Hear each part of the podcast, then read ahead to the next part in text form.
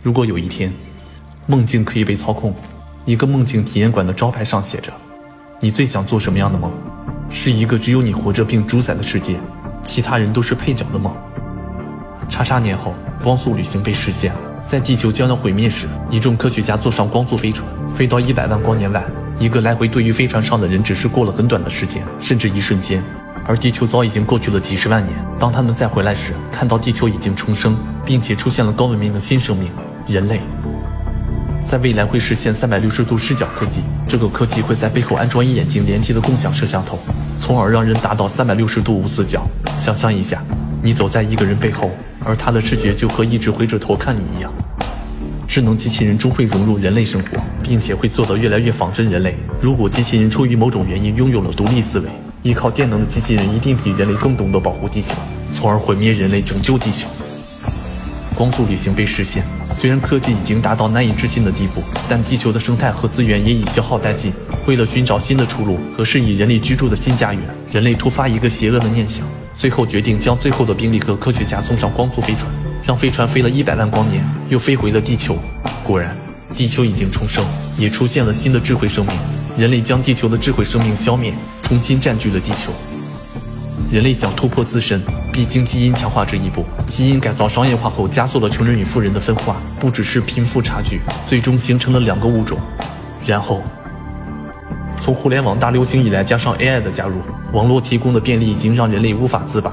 未来虚拟互动的融入，以及会处处遍布的监控，你将再无隐私可言。黑客成为未来第一大犯罪领域。如果未来实现记忆的存储和删除，在你和情侣分手或者老人过世时，将他的记忆复制到机器人里，这样是不是相当于永远留住了这个人？计算机能力取代人脑之后，所有的人类日常事务一切由人工智能代理。随着适应和习惯，人类变得无比懒惰愚蠢。一个科学家接受采访。认为自己制作的机器零件换到人身上完全灵活运用，并比之前更加有力，不易损坏。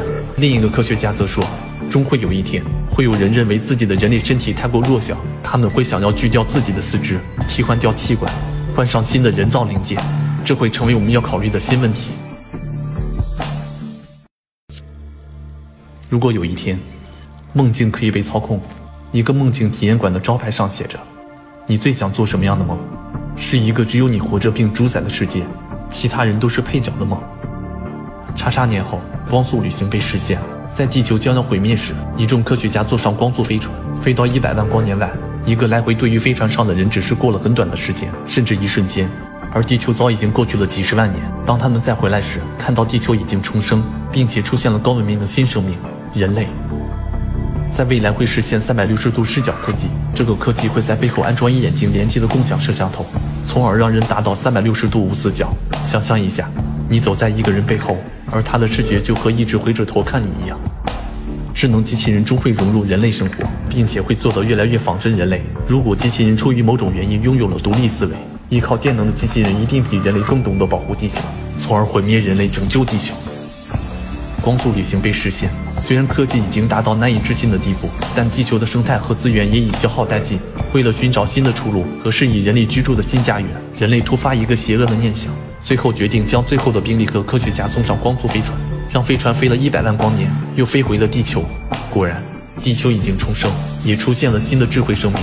人类将地球的智慧生命消灭，重新占据了地球。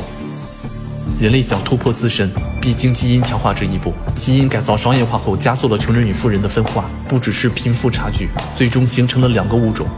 然后，从互联网大流行以来，加上 AI 的加入，网络提供的便利已经让人类无法自拔。